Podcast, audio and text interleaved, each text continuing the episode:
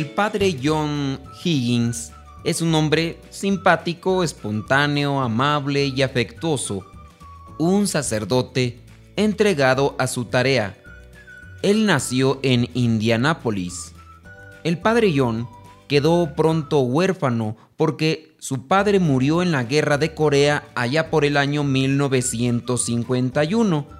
Ese año, su madre y él se trasladaron a California, donde él recibió una educación metodista, es decir, protestante, que no tocaría su corazón.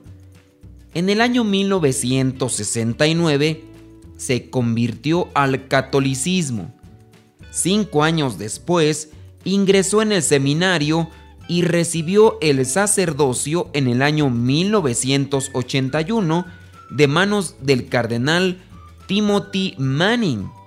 Hoy el padre John Higgins está al frente de la parroquia de San Ramón Nonato en Downey, ciudad al sureste del condado de Los Ángeles, California.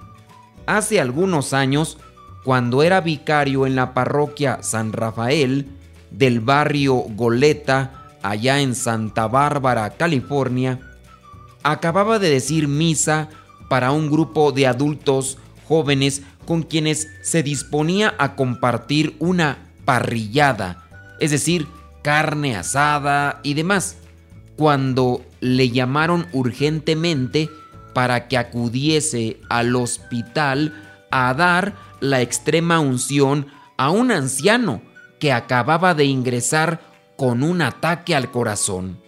Así que, voluntarioso y entregado, como siempre, aquel día el padre Higgins renunció a la compañía, también así a la sabrosa comida que se estaba preparando, y partió veloz hacia el servicio de urgencias de Goleta, allí en Valley Community Hospital. Enseguida entró, saludó a la enfermera encargada, la conocía porque era una peligrés de su parroquia.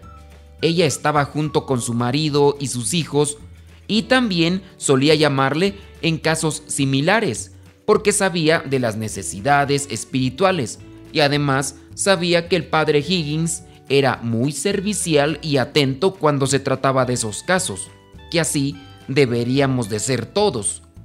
Cuando llegó el padre Higgins, la saludó. Ann, Vaya, padre, dijo ella, llega usted demasiado tarde. Estaban empezando a desconectar los cables del monitor de signos vitales de aquel anciano. Recuerda el sacerdote que pues ya le habían dicho que no había nada que hacer.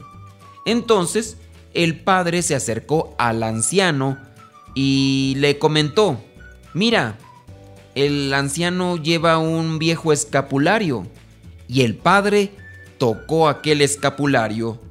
Justo entonces, dice el padre, empezó a escucharse en aquella máquina que todavía estaba conectada un extraño bip, bip, bip.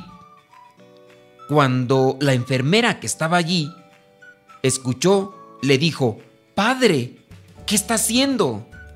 El padre dijo, nada, no hice nada. El hombre había empezado a respirar. Rápidamente, Ann y otra enfermera comenzaron a reconectar de nuevo al paciente, mientras los del servicio de emergencia que lo habían llevado hasta allá se quedaban con la boca abierta, sorprendidos. Entonces, el anciano abrió los ojos, miró al padre Higgins y le dijo, Padre, me alegro de que esté aquí. Estaba esperando por usted. Quiero confesarme, padre. El padre John estaba en shock. No daba crédito a lo que miraban sus ojos. La confesión tuvo que esperar porque de inmediato sacaron al paciente para continuar la reanimación. Lo único que hizo el padre John fue bendecirlo. Lo único que alcanzó a hacer el padre John fue bendecirlo. al pasar, no tuvo tiempo para más porque se lo llevaron. El padre recuerda que el médico de urgencias salió a toda prisa de su despacho, incluso, dice el padre, molesto porque ya estaba redactando el certificado de defunción que al final tuvo que romper. Le presentaron una silla al sacerdote. Él se sentó un segundo porque estaba asombrado. Semanas después, el anciano irlandés acudió efectivamente a confesarse con el padre Higgins. Le dijo que los doctores en su expediente le habían puesto con letras grandes que había sido vuelto a la vida por Dios.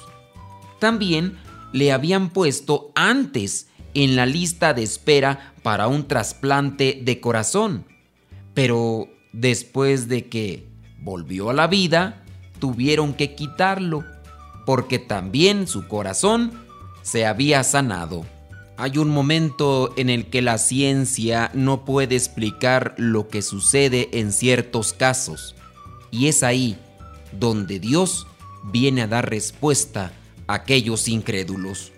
Solamente hace falta humildad para reconocer la presencia de Dios.